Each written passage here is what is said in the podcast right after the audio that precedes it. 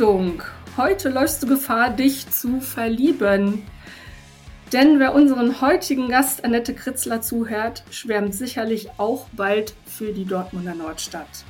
Annette lässt uns an ihren Stadtführungen und ihren zweiten Traumjob teilhaben und schwärmt selbst für das Geografiestudium. Ganz viel Vergnügen.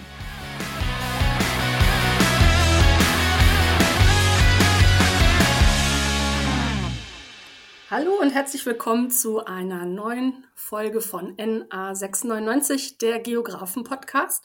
Heute mit der Annette Kritzler. Und ich bin super gespannt, weil Annette kenne ich gar nicht. Ich weiß zwar, was sie macht, das verrate ich aber noch nicht. Ähm, Michael kennt sie und wir gucken mal, ja, wie sich das jetzt im Laufe des Gesprächs da mal so entwickelt. Aber wie immer zu Anfang, Annette, herzlich willkommen bei uns im Podcast. Schön, dass ich dabei sein darf. Ich freue mich sehr. Und dann stell dich doch einmal unseren Hörern kurz vor. Wer bist du? Ähm, was machst du aktuell? Ähm, und vielleicht auch schon ein bisschen, wie bist du da hingekommen, wo du heute arbeitest? Okay, also mein Name ist äh, Annette Kritzler, ich bin Diplomgeografin und habe tatsächlich mit dem Michael zusammen studiert und habe dann im Verlauf meines Studiums schon mit dem Thema Industriekultur und Tourismus mich sehr identifiziert und meine Heimat ganz neu entdeckt. Daraus ist dann tatsächlich eine sehr umfangreiche freie Mitarbeit in acht Museen in Dortmund und Umgebung geworden. Vielleicht kommen wir später nochmal drauf, welche das alles waren. Mhm. Es waren so viele. Ähm, und tatsächlich ist aus dieser musealen Arbeit, die sich im Schwerpunkt mit museumspädagogischen Tätigkeiten auseinandersetzt. Was das genau ist, können wir gleich auch nochmal erklären, weil ganz viele Leute immer wieder danach fragen, Museumspädagogik, was macht man mhm. denn da? Mhm. Ähm, und aus dieser beruflichen Positionierung heraus habe ich dann 2006 mit einer guten Kollegin, die ich in diesem musealen Kontext kennengelernt habe, die großartige Annette Plümpe, ein eigenes Unternehmen gegründet die Borsigplatzverführung. Wir bieten also seit über 16 Jahren Stadtteiltouren durch die Dortmunder Nordstadt an. Auch mhm. das klingt wahrscheinlich total schräg. Das war es am Anfang auch, aber inzwischen kann man, glaube ich, nach 16 Jahren sagen, ja, auch gut am Markt platziert. Ich habe dann 2017 als Quartiersmanagerin gearbeitet, auch in der Dortmunder Nordstadt. Quartiersmanagement ist äh, ja ein Instrument der Stadtplanung und Stadtentwicklung. Und dann hat sich für mich tatsächlich ein beruflicher Traum, ein großer Wunsch erfüllt. Das LWL Industriemuseum hat eine Stellenausschreibung für eine wissenschaftliche Referentin im Bereich Bildung und Vermittlung ausgeschrieben. Und ich bin seit dem 1.7. jetzt auf Zeche Zollern tätig. Okay, das ist äh, auch wieder sehr viel. Und du hast ja gerade gesagt, äh, wir rollen das, das Feld dann gleich nochmal ein bisschen, bisschen weiter auf. Ähm, du hast am Anfang gesagt, ich habe meine Region, äh, meine Umgebung ein bisschen besser kennengelernt ähm, durch den Fokus Industrie, Kultur und Tourismus. Mhm. Ähm, wo hast du denn studiert? Das ist jetzt eine rhetorische Frage, aber. Oh, wo habe ich studiert? Okay. Warum hast du dich denn ähm, für die Geografie als Studienfach entschieden? Also ich habe vor meinem Studium tatsächlich äh, eine Ausbildung gemacht. Ich bin eigentlich Buchbindergesellin.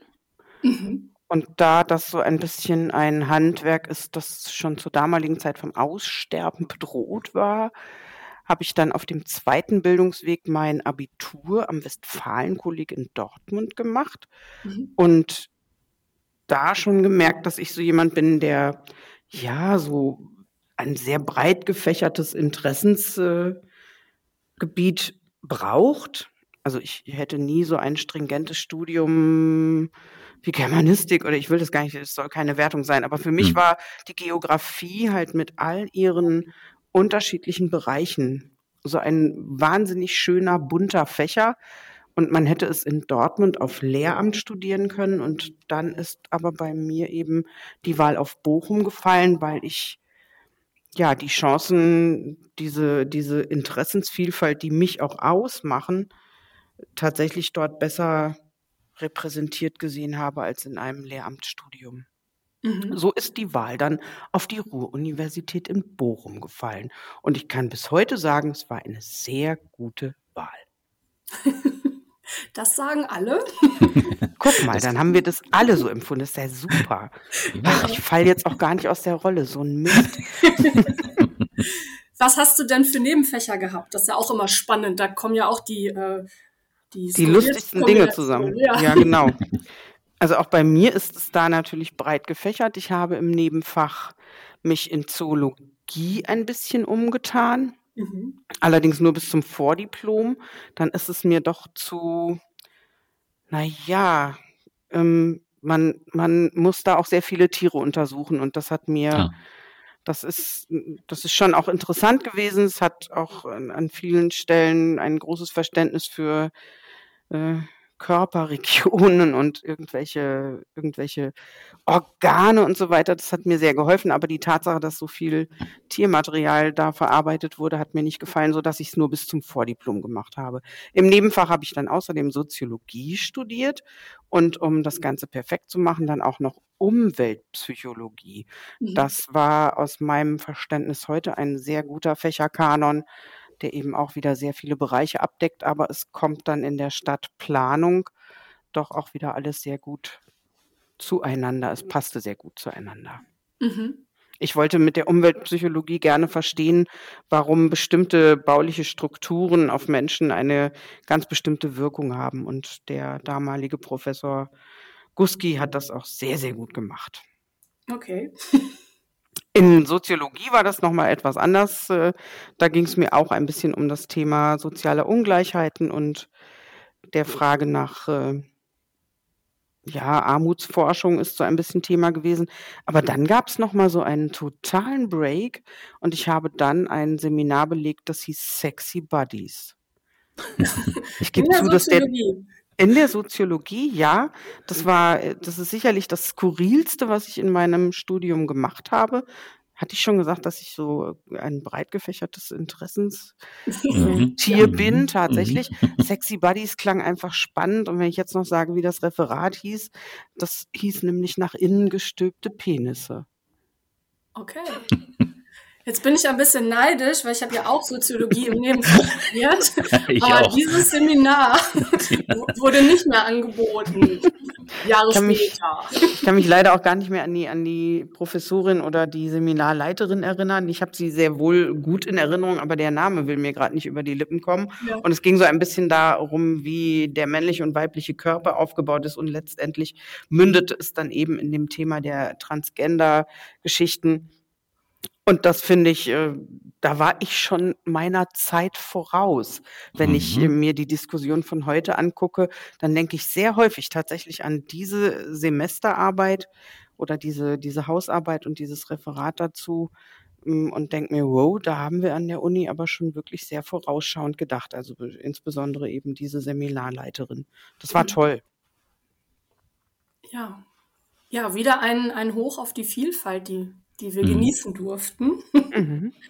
genau, dann hast du das Studium ja abgeschlossen und dann ging es ja relativ zügig auch zu den Borsigplatz-Verführungen, hast du ja gerade schon angesprochen, mhm. mit einer Kollegin zusammen, ähm, wo du ja auch gesagt hast, du warst ähm, ein bisschen früh dran mit dem Thema. Na, also für alle, die's, ähm, die sich nicht auskennen in, in Dortmund oder im Ruhrgebiet, ähm, also du hast gesagt, es geht um äh, Führungen oder auch thematisch auch um die äh, Dortmunder Nordstadt, äh, ein Gebiet, ich sage das jetzt mal vorsichtig, wo man, wo, wo, sich manche Leute vielleicht nicht ganz so gerne aufhalten, weil es ein bisschen verschrien ist, ähm, Drogen, Kriminalität, nicht das beste Wohnumfeld. Was hat dich und deine Kollegin dazu bewogen, da schon relativ früh, 2006, ähm, Führungen anzubieten? Also tatsächlich ist ein ganz starker Impuls gekommen aus der Arbeit im Schiffshebewerk Henrichenburg. Das ist mein Muttermuseum, wie ich immer so gerne sage. Also da bin ich als erstes angeheuert und dann sind eben ganz viele andere dazugekommen. Acht an der Zahl insgesamt. Und wenn man dann offensichtlich gute Führungen macht, jedenfalls äh, haben die Besucherreaktionen mir das so vermittelt, dann sind die total zufrieden. Dann sagen die sowas wie, ach, das ist toll. Und sie haben das so schön gemacht und sie haben so treffliche Beispiele gebracht und sie haben uns so richtig mitgenommen auf eine Reise. Wo sind sie eigentlich zu Hause? Ach, in Dortmund. Okay, wo denn da in Dortmund? Und wenn ich dann gesagt habe, dass ich am Borsigplatz wohne, dann war die gerade noch so hochgelobte Museumspädagogin plötzlich irgendwie, boah, ich merkte, dass da so eine, eine Distanz zwischen uns entstanden war, die ich mir nur schwer erklären konnte. Es äh, gipfelte in wirklich, also von, ach ja, wirklich, da wohnen sie, bis hin zu ganz bösen Aussagen wie, spricht man da überhaupt noch Deutsch? Und da muss ich wirklich sagen, ich habe 35 Jahre lebe ich jetzt in der Dortmunder Nordstadt. Ich tue das ausgesprochen gerne. Ich bin da nicht irgendwie gestrandet, sondern es war eine ganz bewusste Entscheidung, dorthin zu ziehen. Ich komme aus einem Kaff in Dortmund. Das ist äh, recht klein. Damals waren es knapp 6000 Einwohner. Und es hatte so einen ganz deutlich zu spürenden Rechtsruck in dieser kleinen Gemeinde gegeben, der mir überhaupt nicht gefallen hat. Und mir hat auch nicht gefallen, dass man äh, sich da nicht vernünftig, äh, sagen wir mal, vom, von Seiten der Entscheidungsträger, die für dieses, für diesen Vorort zuständig waren, vernünftig positioniert hat. Und mich hat es genau aus diesem Grund dann in den multikulturellsten Sprengel unserer Stadt gezogen. Und das habe ich bis heute nicht bereut. Die Tatsache, dort zu wohnen und dann plötzlich so stigmatisiert zu sein, Mhm. Ich meine, man muss sich ja immer klar machen, du hast die Problemfelder gerade aufgezählt. Ähm, ich entspreche aber überhaupt nicht dem klassischen Nordstadt-Klischee. Mhm. Ich bin tatsächlich auch im, äh, vor zwei Jahren im Rahmen einer, eines, e, einer ehrenamtlichen Ausbildung zur Hospizbegleiterin von einem jungen Mann angesprochen worden, der sagte, als ich dich gesehen habe und du gesagt hast, wo du wohnst, da habe ich gedacht, die sieht gar nicht aus wie eine Nordstädterin. Ja, also diese Klischees halten sich beständig. Ja. Und ich habe so zurückgefragt, wie sieht man denn aus, wenn ja. man in der Nordstadt mhm. wohnt? Das konnte er dann gar nicht so benennen, weil er plötzlich gemerkt hat, was er für einen Blödsinn erzählt hat. Mhm. Aber es ist sozusagen mein Aufhänger gewesen, diese, diese Rückmeldung, diese Ressentiments, diese, diese Stigmatisierung zu sagen, okay, ich lebe da, ich lebe da gerne und es macht überhaupt keinen Sinn und es reicht gar nicht, dass ich das sage, wie gerne ich dort lebe. Jetzt habe ich etwas gelernt an den Museen, nämlich Geschichte und Geschichten zu erzählen. Und daraus ist tatsächlich dann auch die Idee geboren, wenn das, wenn das Reden nichts nützt, dann muss man die Menschen eben dazu verführen, es sich anzuschauen. Und dann mhm. habt ihr mhm. jetzt auch schon eine Idee, warum das Borsigplatz Verführung heißt. Mhm. Also das war schon eine bewusste Entscheidung dann auch. Man hätte ja auch sagen können, irgendwas genau, mit Dortmund, also allgemeiner halten im Prinzip, aber Borsigplatz ist ja schon dann auch ein Fokus. Ja, also wir haben tatsächlich ein, ein Nischenprodukt entwickelt. Ähm, ich, mir ist dann natürlich, nachdem diese erste, ich sage mal, Schnapsidee auf dem Weg war, habe ich mich noch mal ein bisschen umgetan und dann ist es mir wirklich wie Schuppen von den Augen gefallen. Also die Dortmunder Nordstadt war ein blinder Fleck in der, in der Tourismuslandkarte von Dortmund und das wollte ich unbedingt ändern. Ja. Und ich kann ganz klar sagen, dass sowohl Kollegen aus der Geografie, aber insbesondere auch Kollegen aus der Museumsarbeit hier also ganz klar gesagt haben, du bist total verrückt. Das wird doch sowieso nichts. Mhm. Aber es ist ja was geworden seit nunmehr ähm, 17 Jahren, ne? So ungefähr. Mhm, ja. ähm, wer bucht denn das? Also wer bucht denn bei euch Führung? Wer kommt da? Oder wie viele Leute ähm, zeigt ihr denn die Nordstadt und ihre Sehenswürdigkeiten und Menschen? Ich, ich blicke mal so ein bisschen zurück auf die Zeit vor Corona. Dann kommen wir so auf zwei bis zweieinhalbtausend Besucher. Mhm. Das finde ich schon ganz äh, anständig. Man darf ja nicht mhm. vergessen, wir sind ein Zwei-Frauen-Unternehmen. Äh, die Möglichkeiten, die wir so haben, sind ja auch begrenzt. Aber ich glaube, Beständigkeit ist hier vielleicht der, der entscheidende Aspekt. Also wer bucht unsere Führung? Ich greife mal so ein bisschen in die Vollen. Wir haben unter anderem eine Führung, die nennt sich Glaubensvielfalt.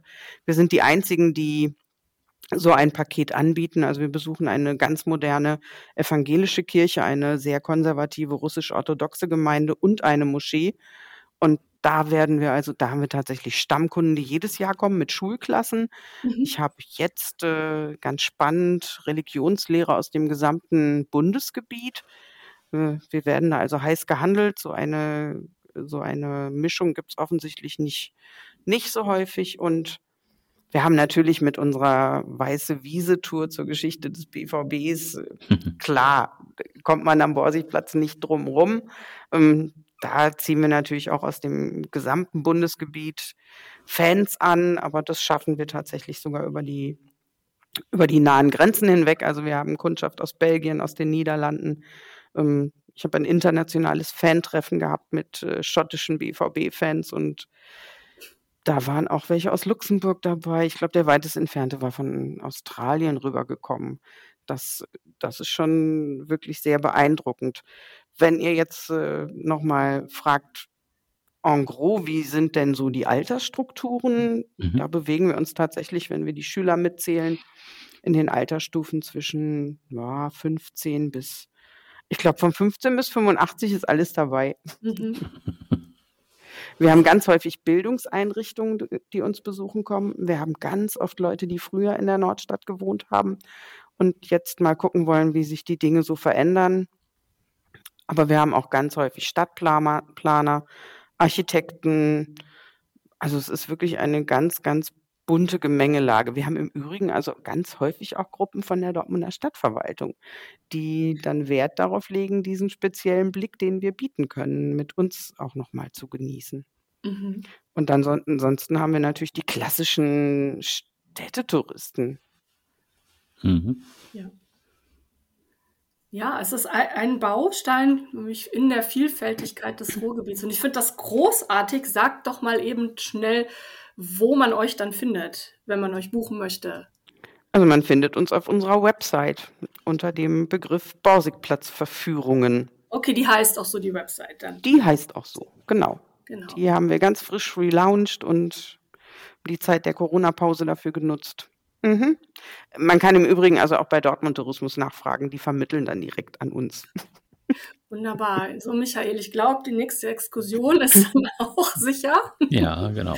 Für uns. Genau. Mhm, genau, ja. Wir lernen ja hier auch immer fleißig äh, dazu, was es alles für wunderbare Sachen ähm, in unserer Heimat gibt. Also was ich kann vielleicht mal sagen, was mir besonders viel Spaß macht an dieser Arbeit. Gerne in der Dortmunder Nordstadt. Das ist zum einen, dass wir eben keine Klischees bedienen und dass die Menschen ganz häufig, ich meine, jetzt darf man nicht vergessen, ich lebe da, ich bin da in acht Vereinen mehr oder weniger aktiv. Ich bin tatsächlich, da glaube ich, darf man so sagen, ein bunter Hund. Es ist immer wieder überraschend für viele, wen ich alles so kenne. Aber das wirkt sich natürlich auch im Rahmen der Führungen aus. Also wir arbeiten mit insgesamt 40 Kooperationspartnern zusammen. Mhm. Äh, denn wir bieten ja auch etwas an, das heißt, lecker ist das. Das heißt, man, mit uns kann man essen gehen und äh, ein Drei-Gänge-Menü an drei unterschiedlichen Orten genießen. So kommt dann eben auch äh, so etwas zustande, dass egal in welchem Quartier, ist ja Borsigplatz, Nordmarkt und Hafen, dass egal wo ich unterwegs bin, mich die Menschen ansprechen. Und das kriegen unsere Besucher natürlich auch im Rahmen der Touren mit. Also wenn es am Anfang immer so ein Geschmäckle von, oh, ist ja hier wie im Zoo, jetzt mhm. zeigt die uns hier was, ist das inzwischen so, dass die Menschen winken und sagen, ach, hallo Annette. Oder ab und zu kommt auch einfach mal jemand zur Gruppe und sagt, ah, darüber unterhaltet ihr euch. Kiosk, warte, da habe ich auch noch eine Geschichte. Äh, wir sind immer offen für so etwas und wir mögen es sehr, dass unsere Nordstädter sich da tatsächlich inzwischen auch so stark mit identifizieren. Und mhm. äh, wir sind Pioniere, was das Thema Tourismus in der Dortmunder Nordstadt anbelangt. Und wenn andere das vielleicht äh, kritisch beäugen würden, freue ich mich sehr darüber, dass wir inzwischen nicht mehr alleine sind. Also es gibt tatsächlich auch andere Gästeführer und andere Institutionen, die das Thema wir zeigen mal, wie es bei uns wirklich ist, erkannt haben als wichtiges Potenzial. Und was wir auch schaffen, ist, Identifikation. Und das ist mir an der Stelle nochmal sehr, sehr wichtig. Also wenn ich mich zurückerinnere an 2006 und die Menschen, mit denen ich ja nun tagtäglich zusammen bin, weil ich lebe dort, hm, die sagen dann so etwas wie, oh, wir haben Hösch verloren, der BVB ist nicht mehr so richtig bei uns. Das hat sich inzwischen übrigens auch komplett geändert. Der BVB hat seine Wurzeln tatsächlich wiederentdeckt. Ich äh, klopfe mir ein bisschen auf die Schulter und sage, oh, bin ich nicht ganz äh, unbeteiligt dran, dass das so ist. Hm, wir geben ihnen etwas zurück. Also wenn die Identität verloren gegangen ist, Und die Leute dann auch noch sagen, ich sag gar nicht so gerne, wo ich wohne. Ich sage dann immer, ich wohne am Hirschpark. Dann muss ich nicht Borsigplatz sagen. Mhm. Dann freue ich mich, wenn die Menschen heute sagen, bei uns ist es so schön und wir haben sogar einen eigenen Stadtteilguide, mhm. der die Menschen hierhin verführt. Machen die ein bisschen Werbung auch gleich, ja. Mhm. Und äh, zeigt, dass es bei uns auch schöne Ecken und interessante ähm, ja, Inhalte zu entdecken gibt. Mhm. Aber diese Identifikation, die trifft ja dann auch auf dich persönlich zu. Also du setzt dich ja im Prinzip ja auch für die Nordstadt ein an vielen Stellen. Ja, tatsächlich ist das so und das danken mir die Menschen auch. Mhm. Weil es macht ja auch etwas mit ihnen, dass da jemand ist, der für sie spricht. Mhm. Und auch mit ihnen. Also nicht nur über sie, sondern mit ihnen und dann für sie. Das ist mir wirklich total wichtig. Mhm und vor allen Dingen auch das Dranbleiben ne? und mitentwickeln und mitgehen mhm. und nicht, nicht, so als, ja, gucken wir mal und interessiert das irgendwie jemand. Also da ist ja noch viel mehr dahinter, ne? was sich ja gut mit dem Schlagwort dann Identifikation auch, auch beschreiben lässt. Ja, mir geht das Herz hier gerade auf. Ich überlege gerade auch, wo könnte, wo könnte ich denn auch mal eine Führung anbieten? Also so, soll ich es nochmal an einem, an einem Beispiel vielleicht äh, mhm. deutlich machen, was so, sagen wir mal, der, der klassische Nordstädter äh, an Benefit aus unserer Arbeit mitnimmt. Ähm, wir haben eine Tour, die nennt sich Schätze der Nordstadt. Äh, verborgene Schätze der Nordstadt. Da war es mir jetzt, nachdem wir so viel klassisches klassischen Tourismus auf den Weg gebracht haben, also Fußballtour, Stadtentwicklung und so weiter. Mir ging es aber nochmal darum, so diesen persönlichen Blick auch zu eröffnen. Und ich fand es ganz toll, dass einige Anwohner auf mich zugekommen sind und gesagt haben, mein Garten ist so schön. Wenn Sie da Interesse dran haben, dann würde ich mich bereit erklären, für bestimmte Termine Sie und Ihre Gruppen in meinem Garten zu begrüßen. Hm, das muss man sich jetzt mal vorstellen, was das für ein Entwicklungsweg ist, den wir da hinter uns gebracht haben, dass die Menschen schon kommen und sagen, ich würde so gerne haben, dass ihr mit euren Besuchern auch mal meinen Garten anguckt. Und das habe ich mir natürlich nicht zweimal sagen lassen, sondern das machen wir jetzt. Das mhm. ist natürlich nicht inflationär angeboten. Das würde der Sache, glaube ich, auch nicht gut tun. Und ich will mir die ja auch nicht verprellen, ne? Also mhm. ich meine, stellt ja. euch vor, ich komme zwölfmal im Jahr in euren Garten, das ist ja auch nervig. Also bieten wir nur zu einem bestimmten, äh, in einer bestimmten Taktung an. Aber auch das führt ja zu einer Art Wertschätzung. Mhm. Ja. Ist ein bisschen wie die Route der Wohnkultur, ne? Also diese ja. Veranstaltung. Mhm. Und äh, wir zeigen halt die besonderen Schätzchen. Mhm. Jetzt hast du ja gerade schon gesagt, dass du der im, im Prinzip sehr hoch äh, damit identifizierst, eben mit dem, den, mit dem Borsigplatz und eben da auch ja sehr viel Herzblut reinsteckst in Borsigplatz-Verführungen. Ähm, jetzt hast du vorhin aber auch gesagt, ähm, du hättest jetzt quasi auch deinen Traumjob gefunden. Ähm, ja, das ist richtig. Kann, kannst du da vielleicht noch ein bisschen was zu sagen? Also das eine klingt ja für mich schon toll. Also immer, wenn ich, wenn ich sehe, was du gerade Neues machst, dann denke ich mir auch, da hätte ich eigentlich auch Bock drauf. Ähm, jetzt bist du hier bei Zeche Zollern gelandet. Kannst du da ein bisschen was zu sagen? Also ich war 20 Jahre lang freie Mitarbeiterin für das LWL Museum, wie mhm. es seit neuestem heißt. Mm, da habe ich ganz viel tolle Projektarbeit, aber eben auch Museumsführung gemacht. Jetzt kommen wir vielleicht noch mal dazu, was ist eine Museumspädagogin? Mhm. Sie steht in vorderster Front und vermittelt die Inhalte eines Museums an Besucher und zwar von, vom Kindergartenkind bis zum Senior. Äh, der Untertitel ist äh, Referentin für Bildung und Vermittlung. Das macht es vielleicht etwas deutlicher ich habe in der Zeit im Schiffshebewerk oder auf Zeche Zollern oder auch in der Henrichshütte Hattingen diverse Ausstellungen begleitet und immer geguckt, dass wir auch Kooperationspartner gewinnen, also mit Schulen eng zusammenarbeiten. Mein letztes Projekt im Schiffshebewerk war die Ausbildung von Menschen mit kognitiver Einschränkung, die ich zu Gästeführern geschult habe. Man kann das heute noch buchen, das heißt auf die leichte Tour. Und das ist sozusagen das Rüstzeug, das ich mir autodidaktisch in 20 Jahren freier Mitarbeit beim LWL Industriemuseum draufgeschaufelt habe. Dazu kommt dann noch Erfahrung in der DASA oder im Schulmuseum. Immer wieder ist es nicht nur das Vermitteln selber, sondern auch das Entwickeln von Konzepten. Wie kann man Menschen Geschichte erfahrbar und erlebbar vermitteln? Mhm. Und auf Grundlage dieser 20 Jahre Vorerfahrung freut es mich natürlich unbändig, dass ich jetzt mit einer halben Stelle hier fest beim LWL andocken konnte. Noch mhm. dazu darf ich mein eigenes Unternehmen weiterführen. Und das heißt, das, was ich 20 Jahre lang gemacht habe, mache ich jetzt hier für diesen Standort ganz explizit mit einem zwölfköpfigen Team aus Museumspädagoginnen, die unsere Inhalte vermitteln. Und ich gucke, dass wir immer schön am Puls der Zeit bleiben. Mhm. Und wir haben ja auch schon mal ein Projekt zusammen gemacht auf Zollern, das Heldenprojekt. Ja, genau, das war großartig. Ja. Du erinnerst dich noch. Mhm.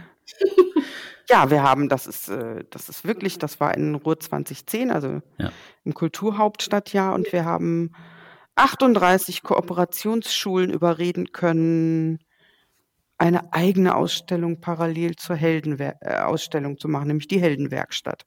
Mhm. Und äh, ich weiß nicht, wie gut du dich noch erinnerst, aber ich weiß, dass die Rückmeldungen der Besucher häufig waren, dass ihnen die Heldenwerkstatt, die Schülerinnenprojekte besser gefallen haben oder sie mehr angesprochen haben als mitunter die großen Ausstellungen. Mhm, ja. Ja, das hat aber auch total Spaß gemacht. Also das zu äh, konzipieren hat Spaß gemacht und dann auch in den Schulen unterwegs zu sein, das war wirklich großartig. Genau, das ist auch bis heute so geblieben. Also im Moment haben wir Workshops zum Thema Light Painting, besuchen mhm. wir auch Schulen, machen also Lichtmalerei und äh, ach, es ist so vielfältig. Es ist, es passt perfekt auf die Geografin. und ich glaube, die, also, ne, die gehen ja die Ideen nicht aus. Da wird noch ganz, äh, ganz viel kommen in der Zukunft. Ja. Ja, da sorgt auch schon die Museumsleitung dafür, dass mir die nicht ausgehen. Ne? Gibt es denn, also du hast jetzt super viel geschwärmt, natürlich von, von Dortmund, äh, der, der Umgebung, Ruhrgebiet im Allgemeinen beziehe ich das jetzt auch mal drauf. Gibt es denn auch eine Annette, die sich ähm, außerhalb von Dortmund bewegt oder ist Reisen jetzt vielleicht gar nicht so deins als Geografin? Doch, unbedingt. Also A bereise ich total gerne Deutschland selbst. Ähm, bin sehr, sehr gerne in, in den nördlichen Gefilden unterwegs, fahre jetzt äh, im März nach Weimar. Das ist ein blinder Fleck, der ja schon lange auch mal mit Leben gefüllt werden sollte. Ich war zuletzt in Dresden, das war, fand ich auch ein, ein großartiges Städtchen. Ähm, und ansonsten gibt es eine große Leidenschaft fürs Meer. Mhm. Und zwar äh, vornehmlich für das unter dem Meer, also für Unterwasser. Ich habe tatsächlich vor äh, drei Jahren meinen Tauchschein gemacht. Mhm. Annette, du hast ja gerade erwähnt, dass das Themengebiet, in dem du dich bewegst oder das, was du beruflich machst, äh, wie gemacht ist für Geografen. Ich denke, du meinst damit natürlich auch die, die Vielfalt, ähm, mhm. die mit dem Studienfach Geografie verbunden ist und einfach die Möglichkeiten, die man hat. Wenn wir jetzt einen, einen, einen, einen jungen Menschen haben, der sich für ein, ein Studium interessiert und vielleicht sogar auch für ein Geografiestudium, was wäre dein Tipp an den jungen Menschen? Also unbedingt äh, tatsächlich die Geografie auch als äh, das zu nehmen, was sie ist, nämlich eine eine große Spielwiese von unterschiedlichen Interessenslagen und unterschiedlichen Thematiken. Wenn man, wenn man gerade auf die Veränderungen aktuell guckt, also ich sag mal nur Klima, das wird ja abgedeckt mit all den Bereichen, die Klimatologie, Meteorologie, Geologie und so weiter, äh, plus dann der gesamte Themenbereich der Stadtgeografie, also alles, mhm. was mit Stadtplanung und so weiter zu tun hat. Das ist doch eine Quersch ein Querschnittsstudium sondergleichen. Das ist doch in keinem anderen Bereich so wunderbar abgedeckt wie bei uns in der Geografie. Und wenn man dann noch äh, Interesse hat, daraus auch später etwas zu machen, dann sollte man sich noch während des Studiums bemühen, ja, ähnlich wie ich es oder vielleicht viele andere auch gemacht haben. Ich meine, Michael, du hast dich auch irgendwann selbstständig gemacht mit dem Bereich, der dir besonders wichtig war. Ähm, schon gucken, dass man da die Weichen in die richtige Richtung setzt. Ich kann nur mal aus der eigenen Geschichte nochmal sagen, als ich das Geografiestudium angesteuert habe, fand ich es einfach mega spannend, weil es eben diesen Fächerkanon geboten hat und mir war überhaupt noch nicht klar, was daraus werden soll. Aber diese Impulse sind dann tatsächlich im Rahmen des Studiums mir sozusagen vor die Füße gefallen und das war genau richtig und gut so. Mhm. Das auf jeden Fall. also ne, auch die Offenheit ne, für die Ja. Vielfältigkeit der Themen. Ich kann mich auch erinnern, also ich hatte so das grobe Ziel, ähm, mal in der Entwicklungszusammenarbeit zu landen. Das hat ja dann auch eine Zeit gut geklappt. ähm, zumindest äh, thematisch auch mit der, äh, mit der Doktorarbeit dann. Ähm, aber dann hat sich das Ganze äh, natürlich auch durch andere Umstände dann nochmal etwas gedreht. Ähm, aber wenn man dann selbst offen ist äh, für die vielfältigen Themen und sagt, das interessiert mich und da würde ich jetzt auch nochmal gerne reinschnuppern, ähm, dann ist die Geografie natürlich wunderbar geeignet. Auf jeden Fall.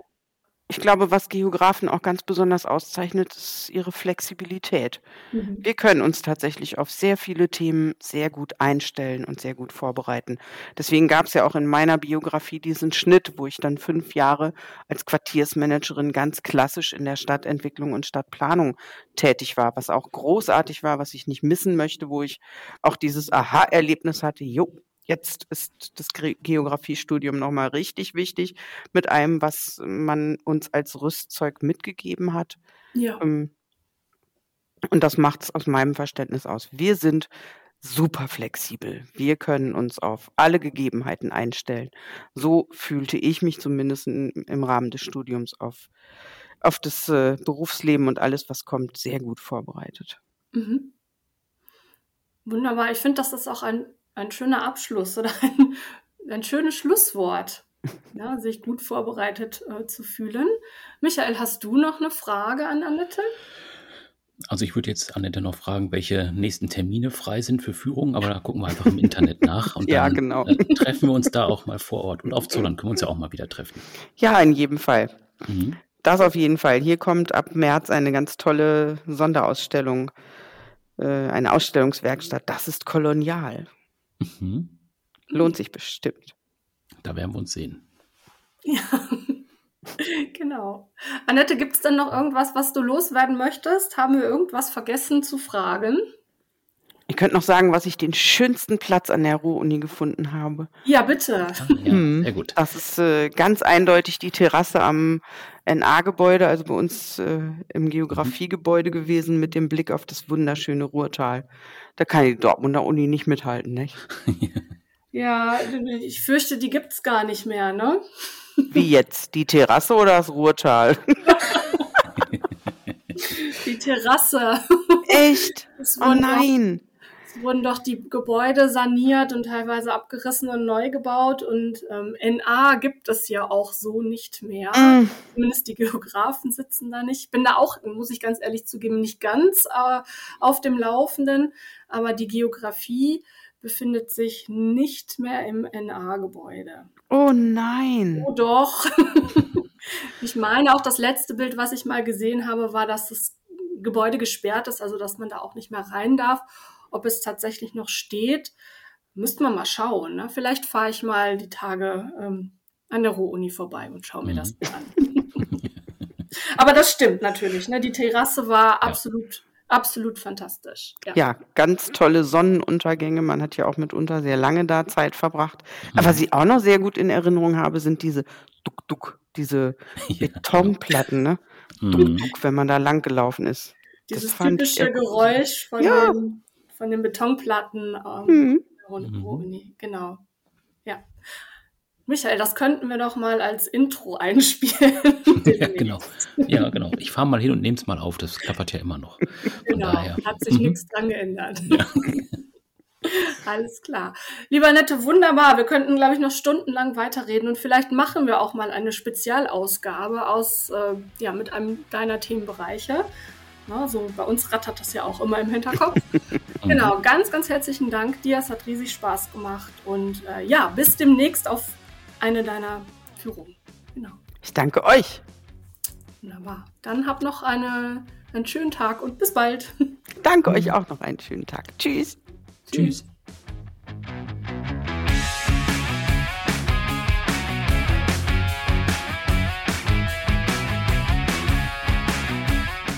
Wenn dir die Folge mit Annette gefallen hat, lass uns gerne eine positive Bewertung da.